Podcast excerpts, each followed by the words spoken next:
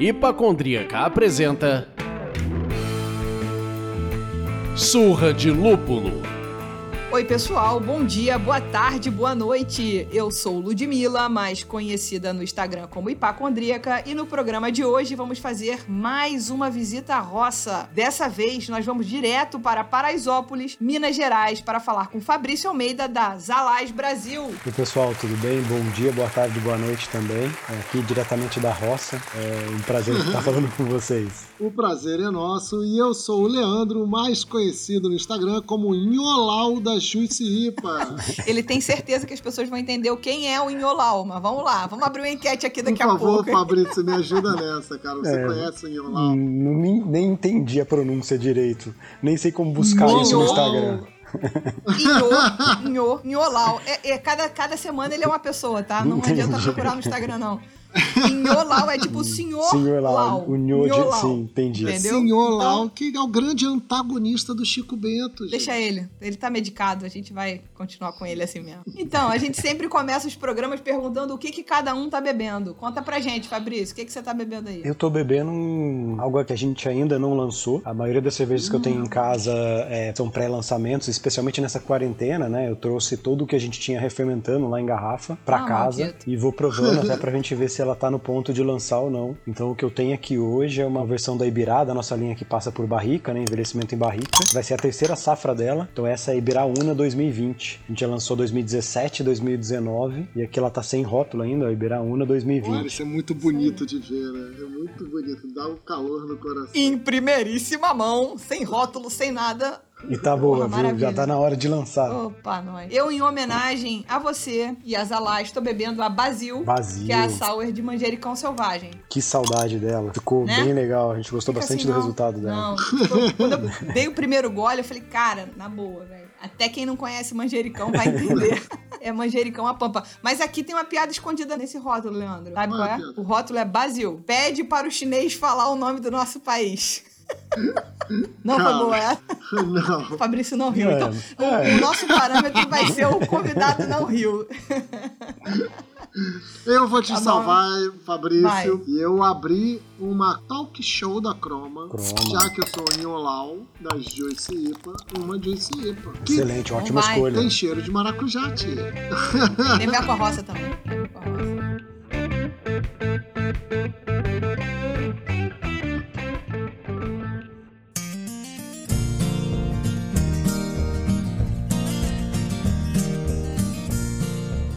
voltar para a seriedade desse programa. A gente de vez em quando faz de conta que ele é sério. Fabrício, é, a gente fez o nosso dever de casa e pesquisou que a Zalais foi fundada em 2015, mas a história da Fazenda Santa Terezinha começa muito, muito antes disso, em 1915. Me- Vai me corrigindo se eu estiver errado. Isso aí. Tá, Fala exato. pra gente sobre a construção dessa história, desde tipo, éramos Fazenda Santa Terezinha e agora também somos Zalais. Isso, a gente continua como Fazenda Santa Terezinha, né? A gente ainda é Fazenda Uhum. Santa Terezinha. E quem começou Sim. tudo isso foi o meu avô, é, o pai do meu pai. Ele que comprou as terras e criou todos os filhos ali. Foram Uhum. oito filhos, né? Do lado dele. Era uma fazenda de subsistência, né? Então tinha plantação de tudo e começou a criação de suíno, por exemplo. E o suíno Uhum. foi um dos principais produtos nosso durante muitos anos. A gente até montou depois, nos anos 80, um açougue na cidade, que na verdade não era açougue, né? Era uma leiteria que a gente chamava e chama até hoje ainda, porque a gente vendia Uhum. leite. Então a gente tirava muito leite na fazenda, a gente chegou a tirar mais de mil litros de leite por dia. E aquele Tá. esquema de antigamente, que você vendia leite na jarrinha, na. Que bonitinho, né? Naquela garrafinha. Era o growler Exa do era o leite. growler do leite, exatamente. Ah, garoto! Porra, encaixei uma piada, velho!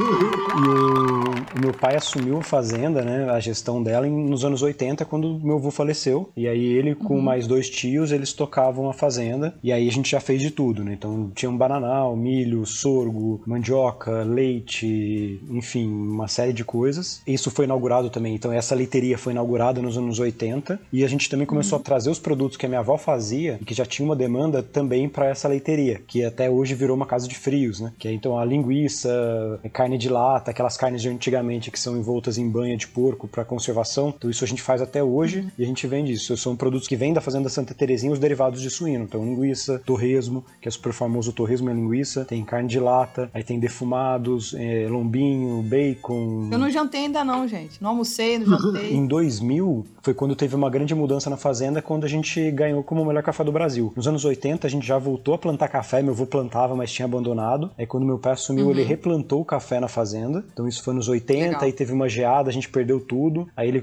plantou de novo em 81. E a gente sempre produziu café, mas era commodity. E em 2001 a gente participou de um concurso e ganhou como melhor café do Brasil. E aí mudou o cenário todo da fazenda, o café virou um super produto da fazenda, virou ah, um produto todo exportado e virou um dos carro-chefes da fazenda. Então o café, o suíno, e aí tem- a gente sempre teve outras culturas, né? Feijão, pitaia, mandioca, milho, Pitaia, essas coisas acontecendo junto com a fazenda, né? Não sendo o produto principal, mas compondo todo o manejo nosso. É, e a fazenda foi certificada orgânica também, um processo muito rápido. Normalmente se leva três anos para você certificar uma fazenda, a gente fez, foi certificado em um ano, que a gente já não usava agrotóxico. Então em 2000 a gente aplicou, em 2001 já foi certificado também a- como orgânico a fazenda. Leandro, como é que a gente para esse homem, Leandro? Ele já respondeu três perguntas, Leandro. E agora?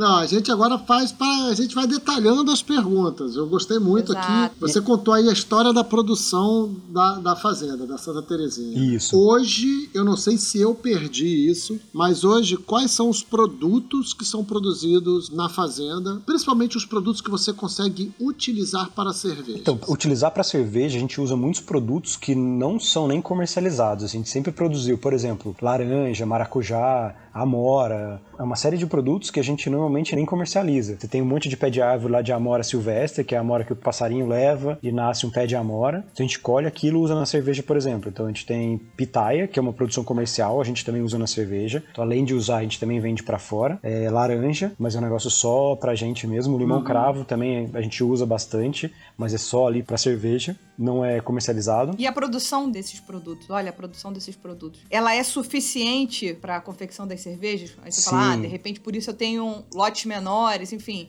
Mas assim, você não usa outros produtos que não sejam os que você tem na sua fazenda. Sim, Essa, essa sim. afirmação é verdadeira? Sim, é verdadeira. Tanto que tem ano que a gente não tem uma determinada cerveja, porque não tem, por exemplo, manga. Manga a gente tem diversos pés espalhados na fazenda, mas normalmente a produção da manga ela é bianual. A gente teve há três anos. Era pra ter no ano passado. Aí veio a chuva de granizo, então a gente perdeu toda a manga que a gente tinha, então a gente não produziu nada com manga. Então esse é um exemplo clássico. Mas também tem a Tomarilho, que é uma cerveja que é muito icônica que a gente fez e o pessoal até hoje fica nos ligando. A gente recebeu um e-mail essa semana, o pessoal pedindo. É a cerveja que é mais pedida que a gente tem até hoje. Teve um ano que a gente conseguiu fazer mil litros, teve outro ano que a gente conseguiu fazer 500 litros só. Esse ano a gente vai soltar agora ela daqui duas semanas e vai ser 500 litros só também. Foi o que deu pra fazer com o tomate de árvore que a gente tinha na fazenda. Que. Claro, tem alguns outros legal. ingredientes que a gente não usa só da fazenda. Por exemplo, algumas das pessoas que trabalham com a gente na fazenda plantam amora e eles moram no bairro vizinho. Então, algumas cervejas a gente compra a amora deles pra usar na cerveja, que aí não é a amora silvestre que a gente usa. E isso a gente sempre deixa claro no rótulo qual é, de onde vem, né? No retrasado teve uma jabuticaba do vizinho que ele colheu e levou pra gente lá, mas normalmente quando é produto da fazenda é só da fazenda. Vocês não cultivavam jabuticaba? A gente cultiva jabuticaba, mas a... na verdade a gente não cultiva, né? A gente tem três pés lá de jabuticaba e a gente colhe o que dá. Mas não era nada comercial, né? Era um pé que a gente sempre teve lá e usava mais pra diversão quando era moleque, né? E pra aproveitar também. Mas não é nada comercial.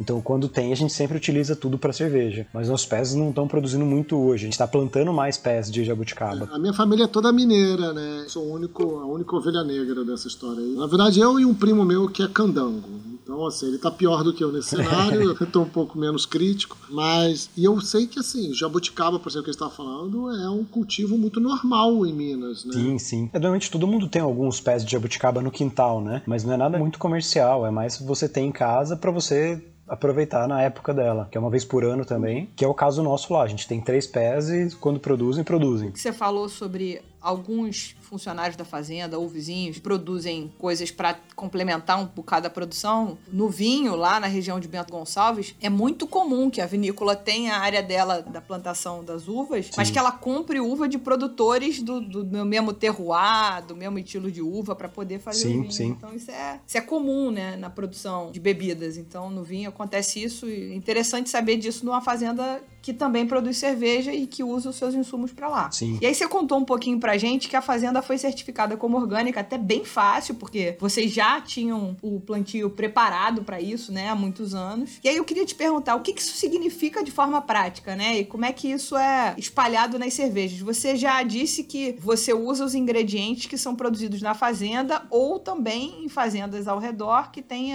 as mesmas características com você. A gente pode falar que a cerveja é orgânica? Não. Na verdade, para ser certificado orgânico, você tem que ter 98%, 95%, eu não sei de cabeça, é, dos ingredientes uhum. certificados orgânicos. Então também tem um detalhe na palavra que é certificação. Então, para você poder uhum. chamar de orgânica, você tem que ter uma cerveja que seja ingredientes que são certificados. Então no Brasil a gente uhum. até foi atrás disso, mas não existe praticamente no Brasil, malte certificado orgânico. Você consegue comprar alguns maltes que são orgânicos, então um malte orgânico de Pilsen, que aí você poderia usar como base para fazer uma cerveja, mas você não consegue certificá-la como orgânico porque o certificado de lá não vale no Brasil. Para valer no Brasil, a gente já foi atrás disso, o órgão inspetor do Brasil teria que ir inspecionar a maltaria e a fazenda produtora de malte lá na Alemanha, se for o caso, por exemplo, para poder uhum. emitir um Nossa. certificado que vale no Brasil a gente chegou a discutir isso com algumas certificadoras e a gente teve uma barreira tremenda, né? Porque os produtores de lá não abrem as portas também pra gente fazer isso. Porque ele fala, pô, já tem o meu certificado aqui o alemão, por que, que esse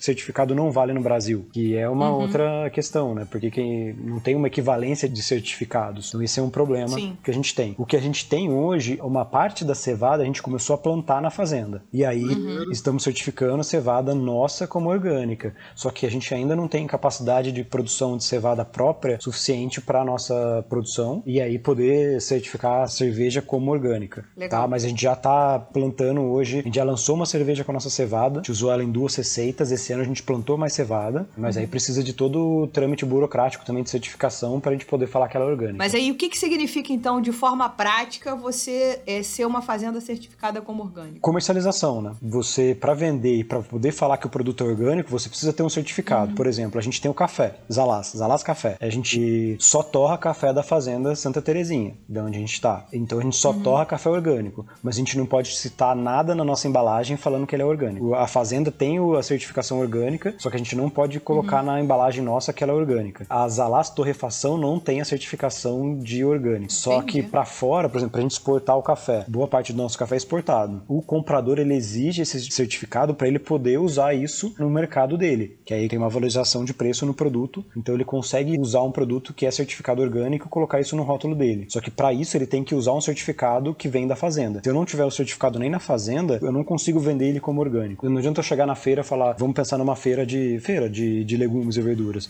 Se eu colher uhum, alguma coisa, uhum. levar na feira e não tiver certificação e falar, tá aqui, meu produto é orgânico. Se eu tiver uma fiscalização, não vale. eu não posso, não vale de nada oficialmente. Então, para eu poder Entendi. falar que é orgânico, eu tenho que ter um certificado. Que significa que você tem que seguir uma série de planos de manejo, você tem que reportar o que, que você está fazendo, porque aí o órgão inspetor vai analisar se você está dentro de toda a regulamentação das leis que regulamentam o mercado de orgânicos no Brasil, se você não usou determinados produtos e assim por diante.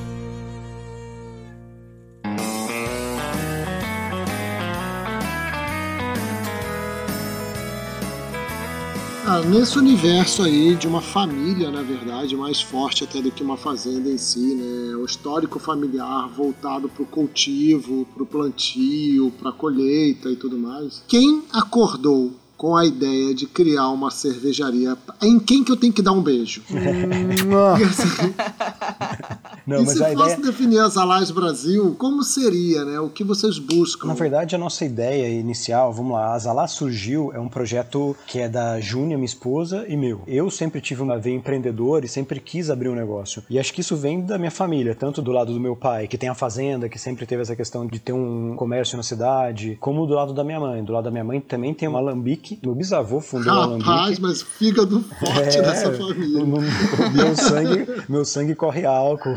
álcool e café. Álcool e café, né, amigo?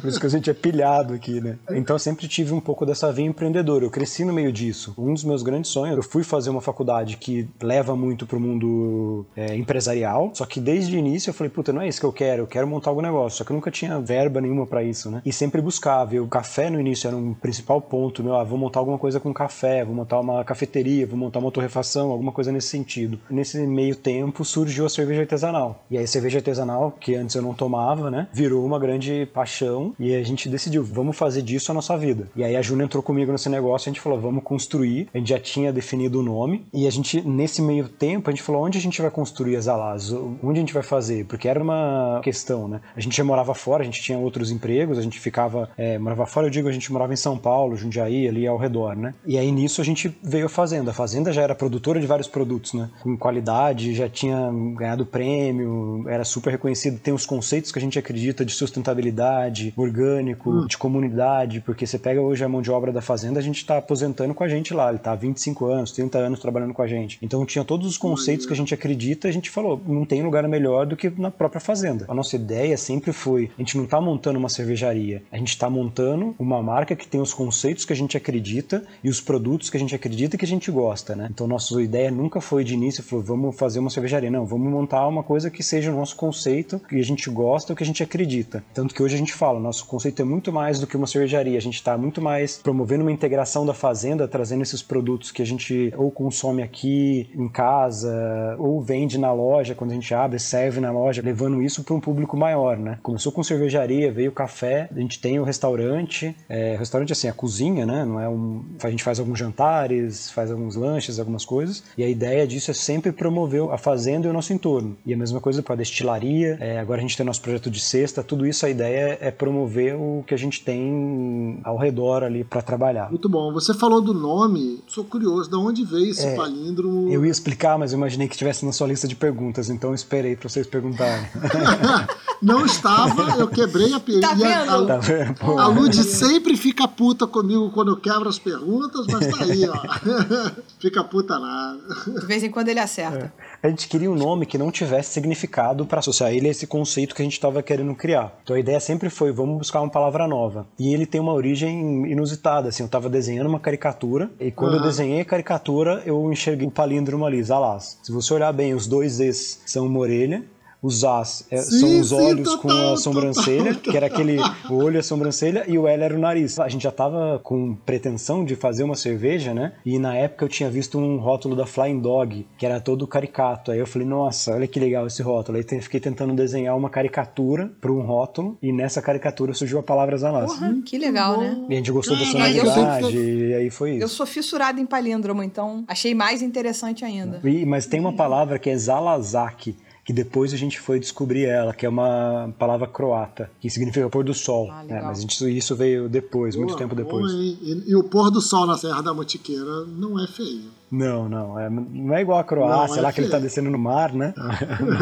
mas, não é feio, é. mas ele desce atrás dos morros, cara. Sim, Pô, sim. Atrás da então, serra. você comentou, Fabrício, que vocês exportam café, não foi? Sim, Já falou sim. sobre a exportação do café. Existe plano ou demanda de exportação de cerveja e tem mais algum produto que vocês exportam ou nada a ver? Sim, a gente tem uma intenção de exportar, acho claro, né? Mas hoje a gente não tem nem capacidade produtiva. A gente já conversou okay. com algumas empresas que já vieram nos procurar, mas nunca concretizou nada. A gente só mandou uma vez para um festival, mas uhum. inclusive uma das pessoas que compram o nosso café já ficou interessada em levar também as cervejas para fora também. Mas isso é bem uhum. só conversa, nada nada concreto, né? E aí agora me veio à cabeça, me deu uma coisa de Leandro aqui. Você é o cervejeiro? Sim, também, né? Na verdade, começou comigo Sim. sendo cervejeiro até uhum. um ano e meio atrás, que aí a Gabi entrou no time. Então hoje quem toca Legal. a produção é a Gabi. A gente discute uhum. as receitas, discute tudo, mas a cervejeira hoje é a Gabi. É, é porque você, de todo momento que você falou, você falou muito de negócio, você falou muito de produção da fazenda, você falou muito de que as Alais, enquanto cervejaria, é que na verdade vocês nem usam os Alais cervejarias, as Alais Brasil. É. Eu acho que com esse intuito de não ser rotulada apenas como uma cervejaria, porque tem o um café, enfim. E você não falou especificamente, você falou, ah, eu, eu comecei a beber cerveja artesanal em um momento XYZ e tal. Enfim, como é que é a tua relação com a cerveja? Tipo, da onde veio essa produção de você ser um cervejeiro, pensar em receita, pensar em receita para as alais e etc? É isso aí, pupila.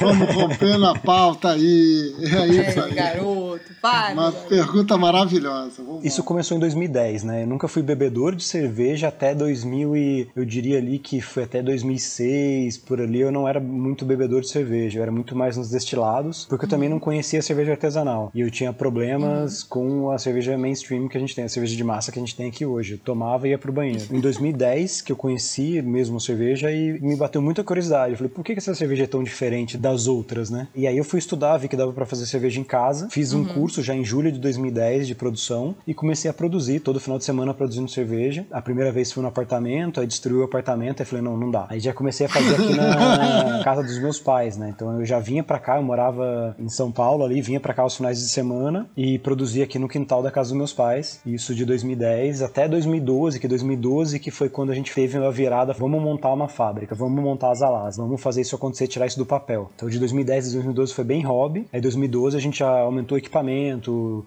já começou a realmente fazer os planos, a gente já definiu o que seria na fazenda ali, a cervejaria, então 2012 que começou mesmo o projeto em si. Mas desde Ah, então legal. o vínculo com a produção foi sempre esse, né? Estudando, fazendo todos os cursos disponíveis desde 2010. Ah, tem curso Uhum. no ICB, tem curso no Sinatra, aí fiz um curso fora, e aí toquei a fábrica de produção mesmo até há um ano e meio atrás, né? E até Legal. hoje a gente discute muito, os blends, a gente, eu, eu participo, o que fazer, isso é bem discutido lá.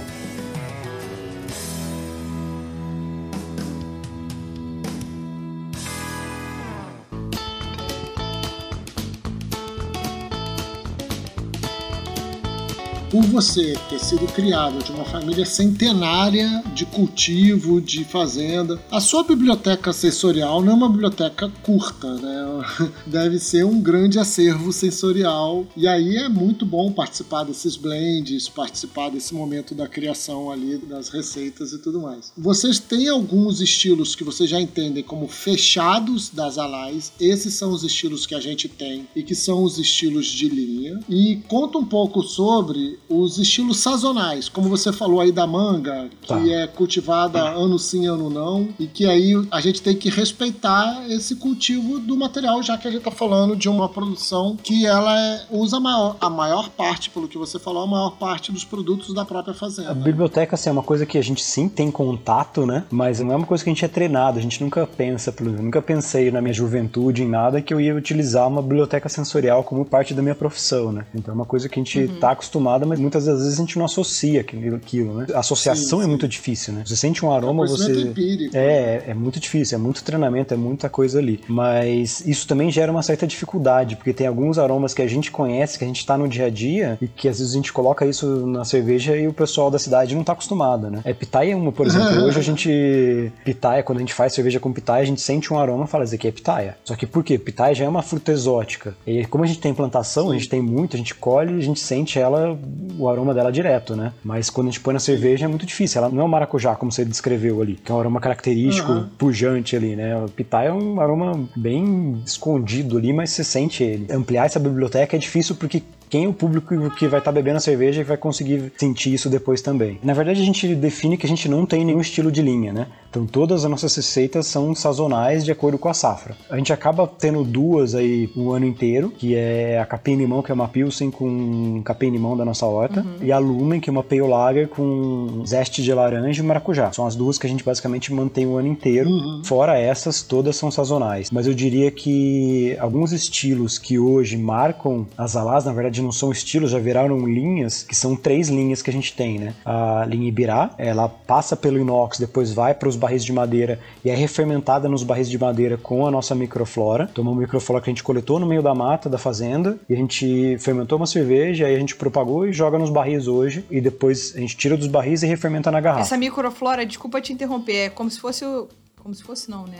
É levedura. É né? levedura, mas é que não é só uma levedura, né? A gente fala microflora porque é uma colônia de micro-organismos. Lá a gente tem levedura, né? Saccharomyces, tem Brettanomyces, tem Acetobacter, tem Lactobacilo, uma série de micro-organismos vivendo em conjunto. Então é uma colônia que tem vários micro-organismos que vivem em harmonia, né? E trazem, ou não, ou não, ou não, É, e trazem um resultado específico para uma cerveja. E então essa é a linha Birá, a linha Mantique, que não passa por barril, mas usa essas leveduras. Então a gente pensa que a gente está Aham. usando essas leveduras, essa microflora, em uma cerveja que não passa por barril. E a linha Espontâneos, que é uma linha que ela é fermentada direta entra no barril de madeira, não passa pelo inox. Então a gente manda a cerveja direto pro barril de madeira e aí uhum. tem várias é, variações, né? Umas que a gente uhum. faz um cool chip, não adiciona nenhuma levedura, deixa ela resfriar à noite, joga no barril. O que ela captou ali na noite nesse resfriamento já vai ser o suficiente para ela refermentar no barril. Ou a gente adiciona também essa levedura nossa nos barris e aí ela já fermenta direto com a nossa levedura no barril.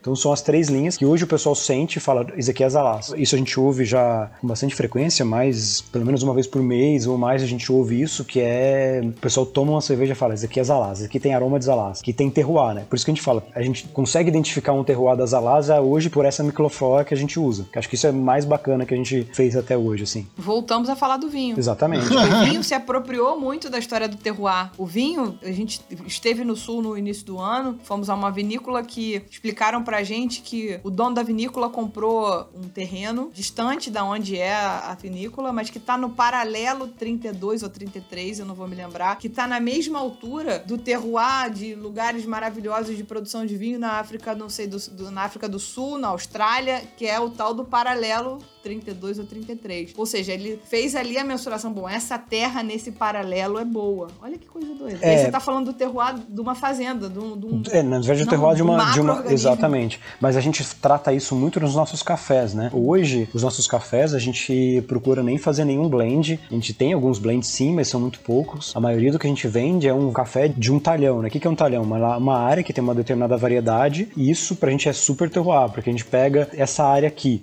Essa área tem a face norte, ou tem a face sul, oeste e tal. Ela tá com uma mata. Então, só essa questão, mesmo a gente estando no mesmo paralelo de latitude, a gente tá em questão de, sei lá, 100 metros de distância da outra área. Mas ela já mudou a face dela em relação ao sol. Uhum. Já muda totalmente o que, que tem aquela terra ali, como que ela tá produzindo. Até mesmo a, a questão do vento, né?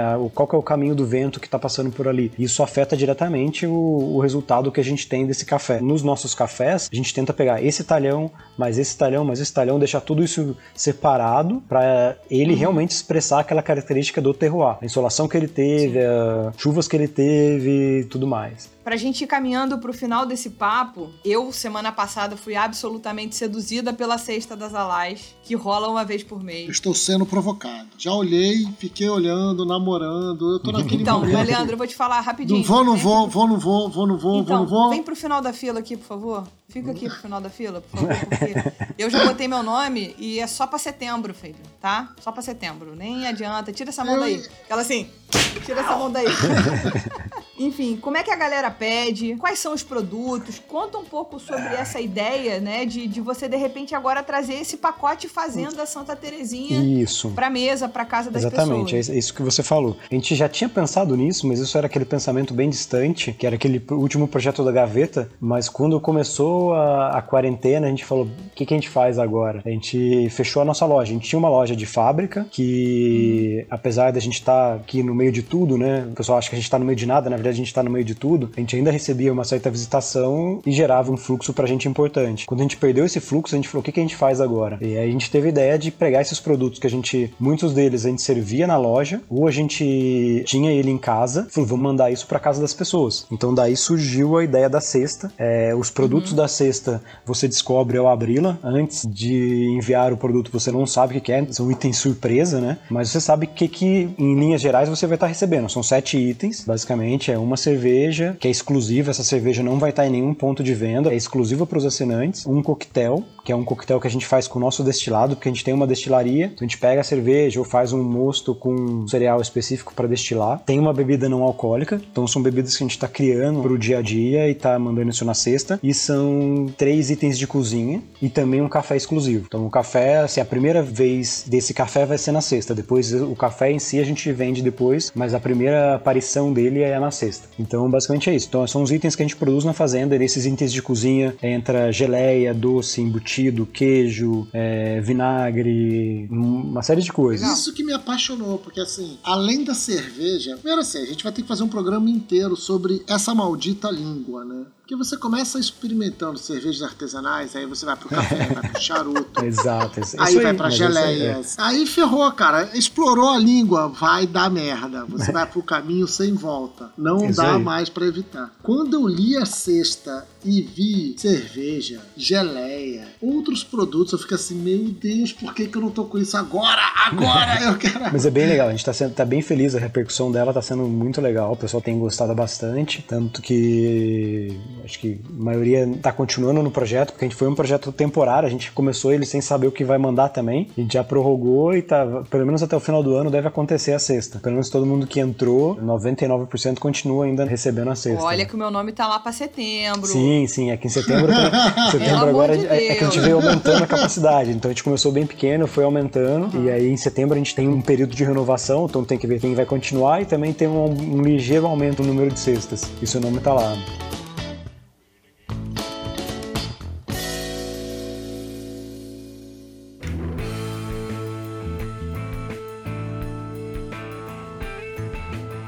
É, então, pessoal, a gente teve esse papo maravilhoso, essa prosa ótima com o Fabrício, que contou pra gente um bocado da história da Fazenda Santa Terezinha e um pouco das Alás Brasil, que a gente vai ouvir muito falar deles ainda. Se Queria espera. agradecer, Fabrício, por você ter estado aqui com a gente, dado um pouquinho do seu tempo, dos seus conhecimentos. E esperamos tê-lo de volta aqui em outras ocasiões, porque assunto de roça a gente quer ouvir todos. Inclusive, você falou brevemente, eu vou só dar um passinho atrás. Vocês recebem visita, né? Tipo, pra Sim. conhecer a É, no fábrica. momento tomar não, no momento quando não, voltar sim. normal. Quando Sim, voltar sim, normal. Porque sim. existe um turismo três orelhas, barras, alás, que é É forte. forte, é forte, é forte. Porque tem as Alás, tem Três Orelhas, em Santo Antônio tem algumas cervejarias, em Campos também. Então é, essa micro-região aqui está sendo bem explorada nesse sentido, né? Me aguardem. E, e não só cervejaria, né? Aqui na região tem produtores de azeite que são maravilhosos, tem vinícolas, produtores de queijo. Então o pessoal tem feito um roteiro bem gastronômico por aqui. A maldita língua.